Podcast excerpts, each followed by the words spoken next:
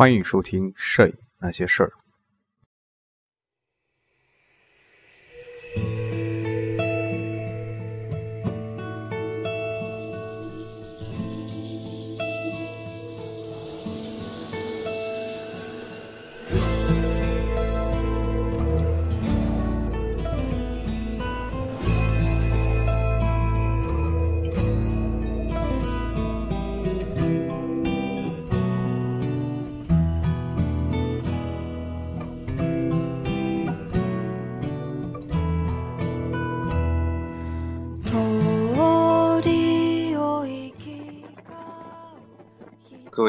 大家好，欢迎收听《摄影那些事儿》，这是第六十八期，我是主播松略布。这一期呢，和大家聊一聊盲拍的一些话题。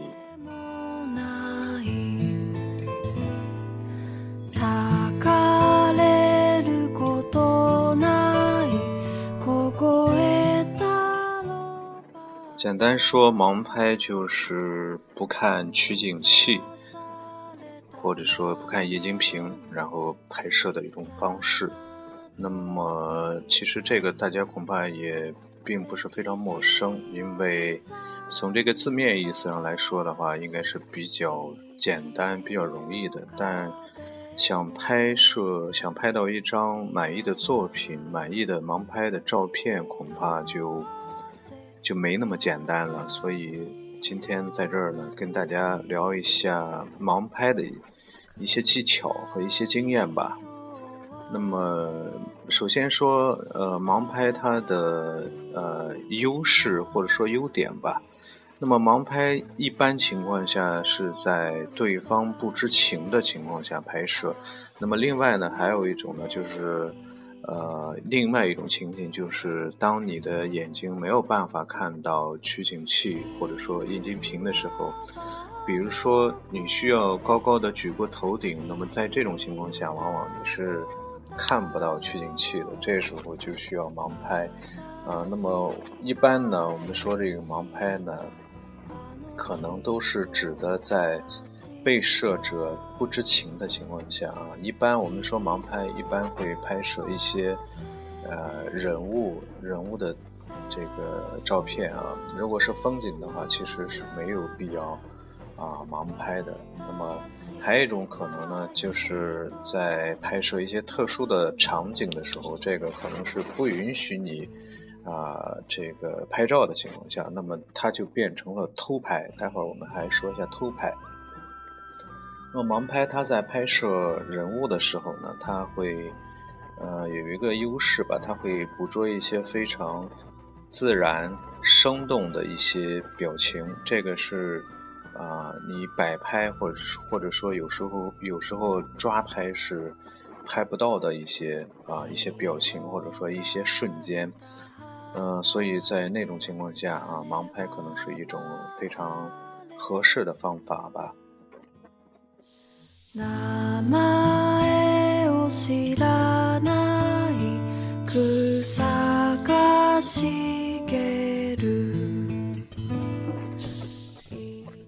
然后我们说一下它和偷拍啊，它和偷拍的关系啊。其实盲拍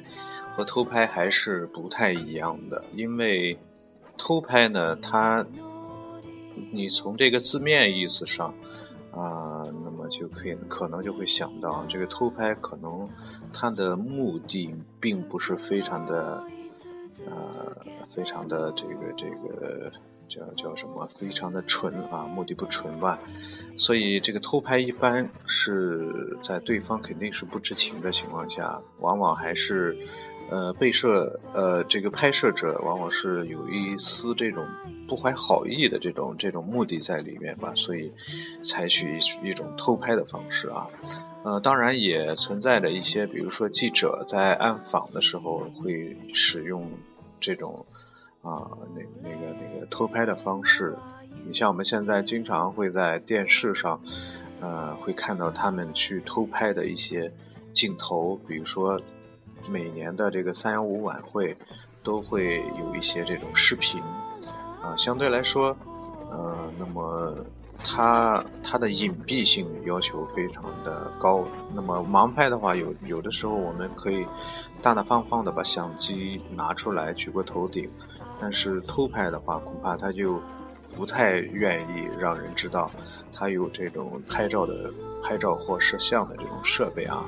另外呢，就说它还涉及一个一个法律的问题啊，就说可能在一定程度上是会。啊，违背法律的、违法的，那么盲拍实际上也有这种可能性啊。嗯，但是偷拍的，一般来说，我们说它这个目的性都不是非常好啊。比如说，我们说这个这个，我们去偷拍一些美女啊，甚至甚至有一些偷拍人家人家一些隐私啊等等。另外呢，就是在实际上我们在电视上看到的那些呃偷拍的画面，它一般在这个画面中都会。啊，打上一行字，叫做“摄影取证录像”，呃，或者是调查的画面等等，类似于这种字来，呃，来来来进行说明，来掩饰他的这种行为吧。嗯，所以总的来说，这个偷拍和、盲拍它有一定的交集啊，但是又呃有一定的不同，但是在这个。技法或者说技术上、实施手段上，二者是非常非常啊类似的啊。那么我们再呃再来介绍一下啊。那么我们需要盲拍啊，我们所应该去选择什么样的器材呢？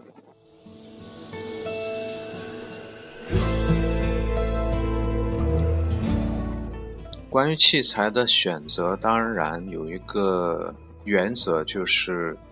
越小越好。那么作为盲拍，呃来说的话，那么越不引人注意越好。那么这个无疑，小型的数码相数码相机或者说是体积比较小的微单是比较不错的选择。但并不是说，呃单反相机或者说呃大的大一点的微单相机就没有办法啊盲拍。这个是啊这个是。不绝对的啊，那么实际上你单反也是可以的啊。呃，另外呢，就是关于焦呃这个镜头的选择啊，其实选择镜头的话，其实最主要的还是选择焦距，还是选择焦距。呃，盲拍的使用的焦距最好呢，一般来说最好还是使用广角的定焦，广角的定焦。呃，当然你不能特别广。个人的感觉应该在这个二十四毫米就基本上就完全可以了啊，呃，不太适合于长焦、中长焦，呃，比较适合于广广角啊，二四到三十五应该说都可以，啊，五十的话可能就稍微有一点长了，这个可能就会你的这个成功率可能就会大大的降低，因为什么呢？因为啊，我们用广角它可以涵盖。更多的取景的范围，那么在方便我们在后期啊进行有选择性的去剪裁啊，所以这个盲拍的话，实际上就是推荐啊广角。那么为什么还要定焦呢？这个有很多方面的因素啊。那么如果是你了解定焦和变焦之间的这种差异的话，其实。一个很大的因素，就是因为定焦头相对来说，呃，它体积会稍微小一点。当然，如果是你使用单反的单反的话，那么定焦头一些大光圈的定焦头，它的体积其实也是呃非常大的啊。呃，这也并不是说变焦就呃不能用啊。那么变焦头你也可以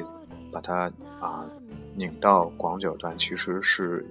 同样可以的，只不过它的体积实在是太过庞大，比较容易引起人们的注意啊，不利于偷拍的这种或者说盲拍的这种进行吧。啊，那么我们说这个在选择镜头的时候，还有一个因素就是选择定焦，还有一个因素就是为了建立起你的。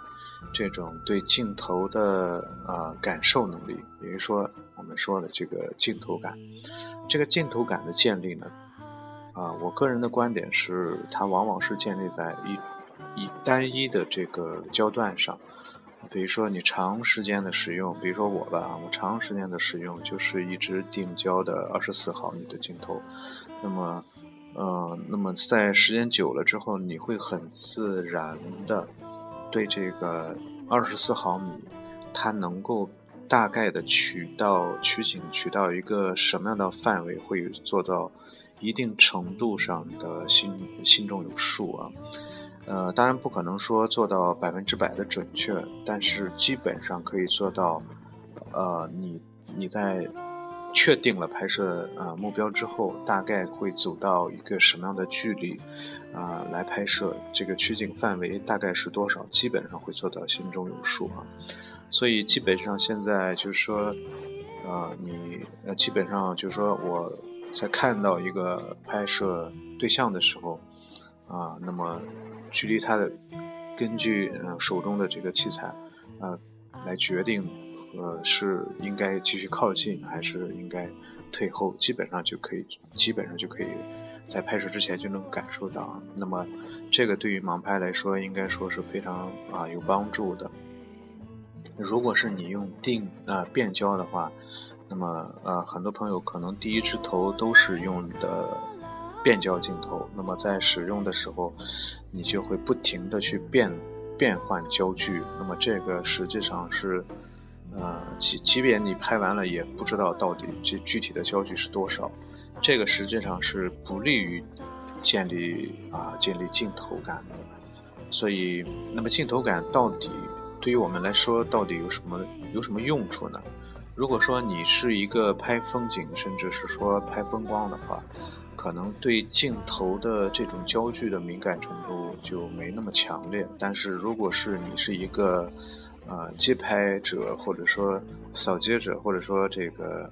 这个人文纪实方面的摄影摄影爱好者的话，那么镜头感可能就会显得啊比较重要，因为在很多情况下，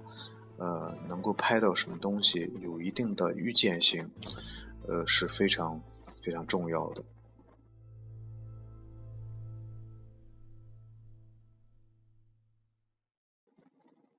那么，这个我们说这个盲拍，它其实最，我个人感觉就是它主要的就是为了我们练习我们的镜头感啊，就是练习镜头感。这个镜头感一旦你熟悉或者说建立起来之后。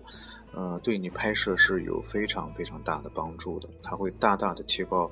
你对画面的把握能力，也会提高你拍摄的速度。啊，但是它有一个也，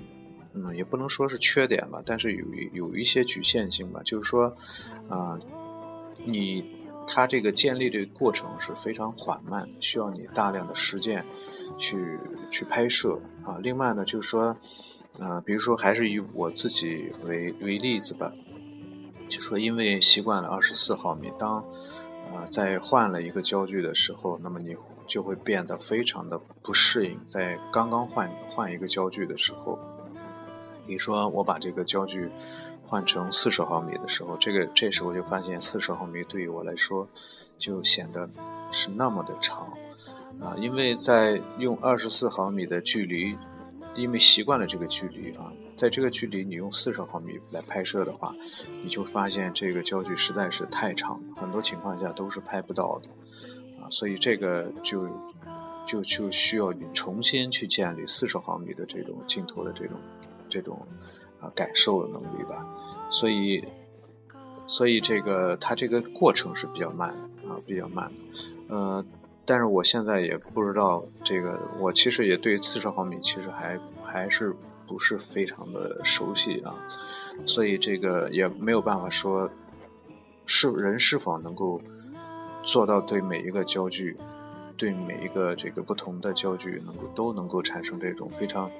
啊非常熟悉的或者说非常敏锐的这种感觉吧，所以这个我也我也不太啊不太敢 肯定啊。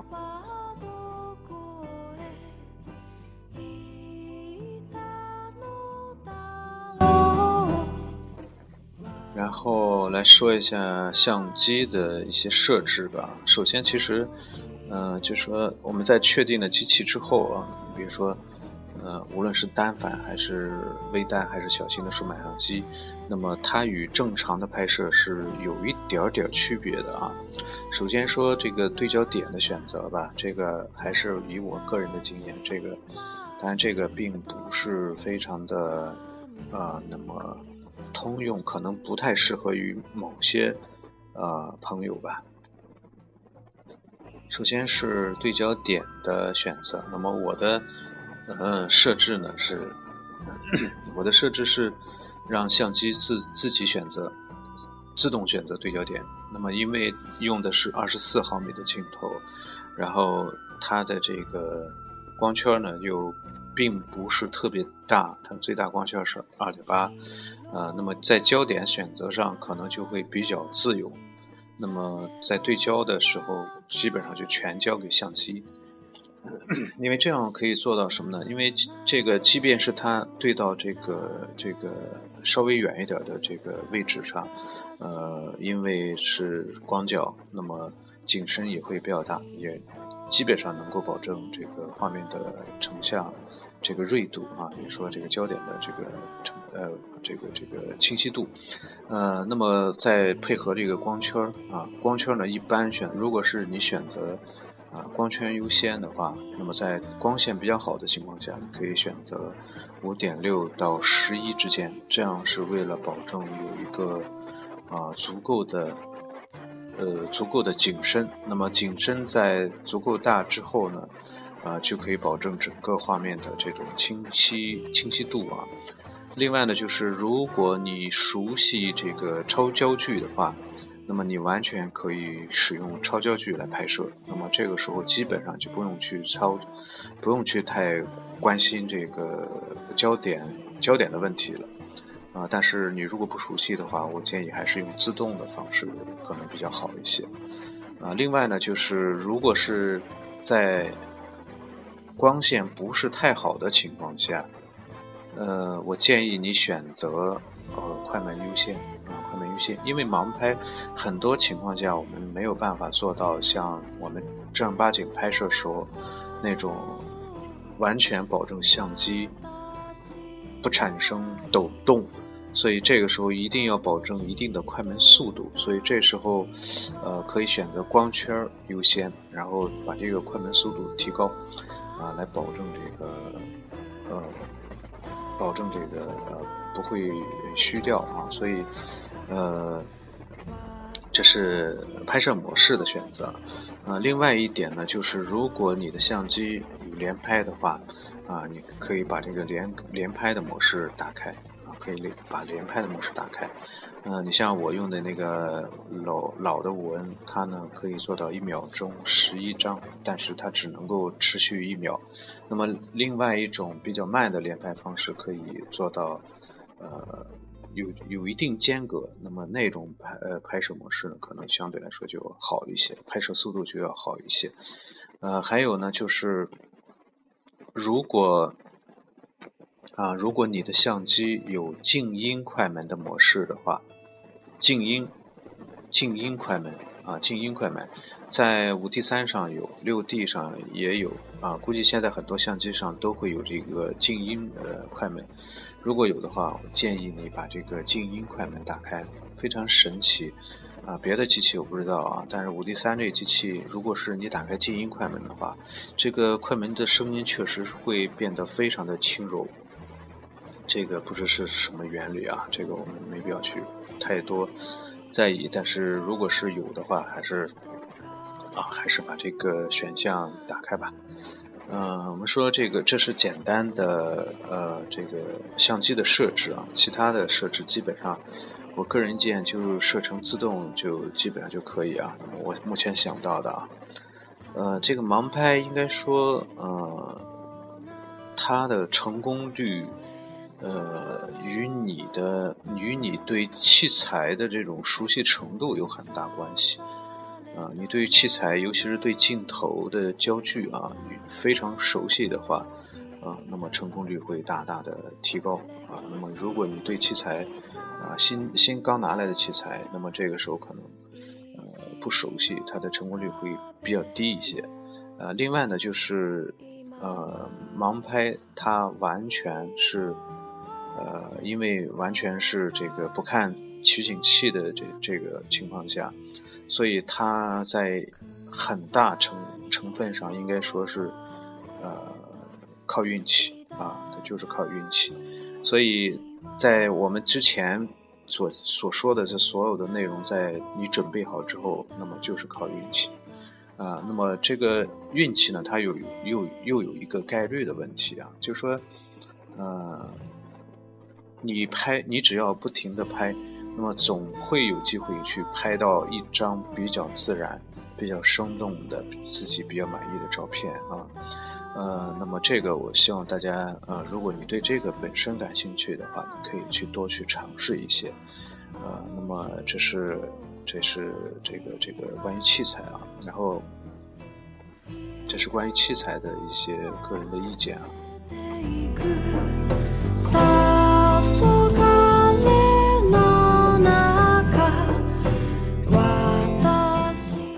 然后我们再来说一下方法的问题啊，方法问题其实就就比较简单了啊，只要大家啊不看取景器，对着对着对象。摁下快门就可以了，但是需要注意一点啊，注意的两个问题吧。首先，第一个就是水平线的问题啊，因为我们在不看这个相机的时候，或者说尤其是大多情况下，我们相机是拿在手里，放在放在这个大腿的这个部位啊，大腿中间这个部位，这个时候是一个手臂自然垂下的这个样这这个位置啊，在这个位置的时候，你如果是单手拿着相机来拍摄的话。呃，一个很大的问题就是关于水平线的问题啊，就是这个时候你很难保证水平线一定是水平的。这个其实大家不要太在意啊，只要拍下来，呃，那么瞬间抓得好，或者说这个场景抓得好，呃，水平线我们完全可以在后期里去啊去啊后期去修正啊，没有必要去太在意啊。当然你。啊，也不能太离谱，因为你如果是啊误差太大的话，需要剪裁的东西太多，会导致这个画质损失啊会比较严重啊。这是啊，这是第一个问题啊，就水平线的问题啊。那么第二个呢，就是啊，就是你在摁动快门的时候，这个相机的稳定性的问题啊。那么我们通常通常的状况下是啊用。大啊，用呃食指来按动快门，嗯，但是我们在手里拿着相机的时候，恐怕有的时候你的食指是呃没有办法按下快门的，啊，那么这个时候可能会用来拇指来按动快门啊。我经常会啊拿着纹，然后把它攥在手里，用食指来啊用大拇指啊用大拇指来按动快门，因为食指这时候它已经跑到下面去了，我们大拇指正好放在这个。呃，快门的这个位置，所以有的时候会用大拇指来摁动快门。那么这时候呢，因为呃，就就是有一个震动的问题啊，还是其实这个需需需就需要大家注意。那么在在用大拇指去摁动快门的时候，去注意一些呃力度啊，或者说这种不要太有有太多的抖抖动啊，来保证这个画面不至于。啊，出现这种虚掉的这种情形吧。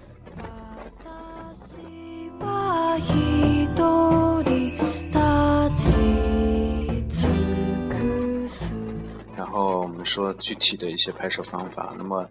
呃，你比如说，呃，我会在某些情况下，比如说，呃，我把把这个相机背在手后面。那么这个时候，其实相机是。啊，底部朝上，然后快门是在下面的。这个时候，我双手会背起这个双手，然后啊，左手的右手的食指正好放在快门上，然后这个相机是呈现一种倒立的状态。但是它在呃在拍摄完了之后，它会自动翻转过来啊，它。并不会出现一张倒立的照片啊。那么这个背在手后面的时候，是完全完全不知道是后面什么情形的。这个时候基本上就属于纯蒙的一种拍摄方式啊。但是这种方式我曾经拍摄过几张非常非常抓住了几张非常不错的照片啊。呃，那么这是一种方式啊。另外呢，就是大多数情况下啊，就是刚才我说的，就是放在呃这个大腿的位置，然后倾斜一下，然后就是从一个角度呢，就是从下往上去去拍摄，这样会会是比较常用的一种拍摄方式。啊，那么这是近似于偷拍的一种方式啊，但是不建议大家通过这种方式去偷拍人家裙底什么之类的东西啊。呃，另外呢，就是拿把这个呃这个相机呃举过头顶，那么这时候基本上也是属于一种盲拍的情情形吧。呃，那么这是小型的相机啊，如果是你用你用这个呃单反或者说比较大的微单的话。一般我们我们在拿微单的时候，拿单反的时候，都会把它挂在脖子上啊，挂在脖子上。那么这时候呢这个相机呢是正好处在我们胸前这个位置啊，呃，这个时候也可以去，也可以用这种这种啊形式来来盲拍。如果是你有快门线的话，或者说遥控快门的话，那最好啊，那不是更好。但是这个时候往往是存在一个问题啊，如果你镜头比较。大比较重的话，这个单反的镜头是垂向下面的，啊，那么这个时候就需要你一只手来扶着这个镜头，啊，另一只手呢可以用食指啊，用拇指来摁动这个快门，啊，当然也可以用快门线，但是呢是一定要保证相机的啊这个不要晃动，不要晃动，那么。这也是一种拍摄方式啊，这个也是，其实这种拍摄方式盲拍，我们说，其实它并不是什么这个新鲜的东西啊，在过去其实这在国外就有很多摄影大师啊，他们也在应用这种方式去拍摄，而且拍摄了很多呃非常宝贵、非常珍贵的瞬间影像啊，这是。这是关于盲拍的一些啊一些话题吧。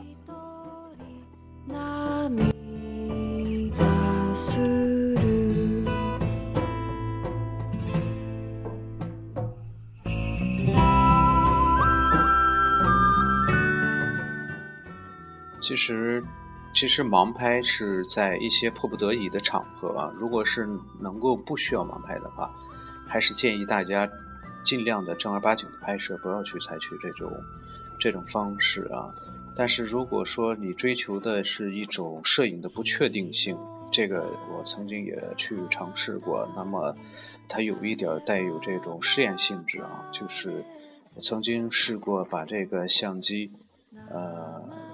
是实际上是追求的一种无意识性啊，就是你拿着一个相机，在完全不看呃这个对象的情况下。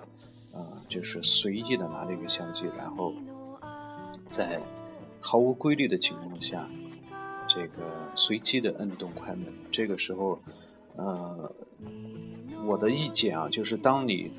发现这个摄影对你来说进入了一个瓶颈，或者说啊，在有有有一种阶段啊，你感觉不知道该拍什么好，或者说对摄影的这种兴趣。呃，会减弱的时候，你可以采取这样一种方式来，来，来度过这样一个阶段吧。就是，呃，我所说的啊，拿着相机，然后不要看你拍摄的东西啊，不要看拍摄的对象，然后就是非常随意的去摁动快门。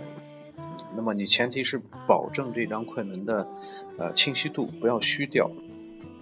啊。你可以把相机背在后面。也可以放在这个这个胸前，嗯，那么也可以随便去舞动，但是在拍摄的那个瞬间不要去不要去动，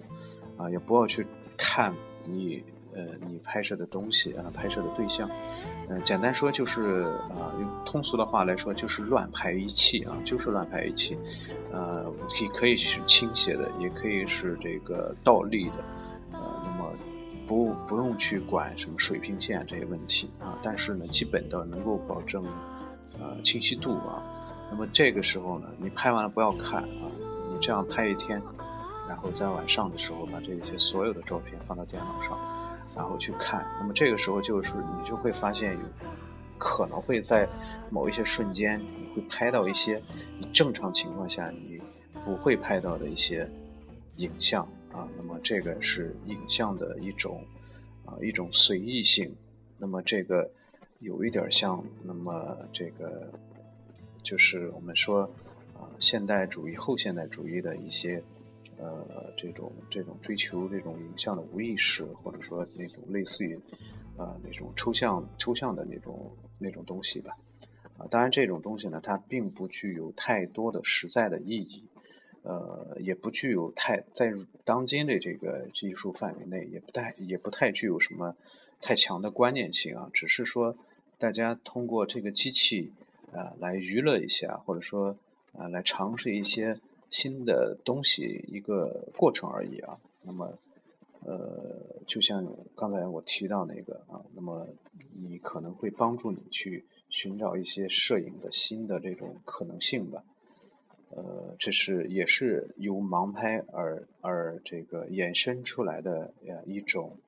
啊，不能说叫拍摄方式吧，一种。啊，拍摄活动吧，呃，这是呃关于盲拍。那么盲拍，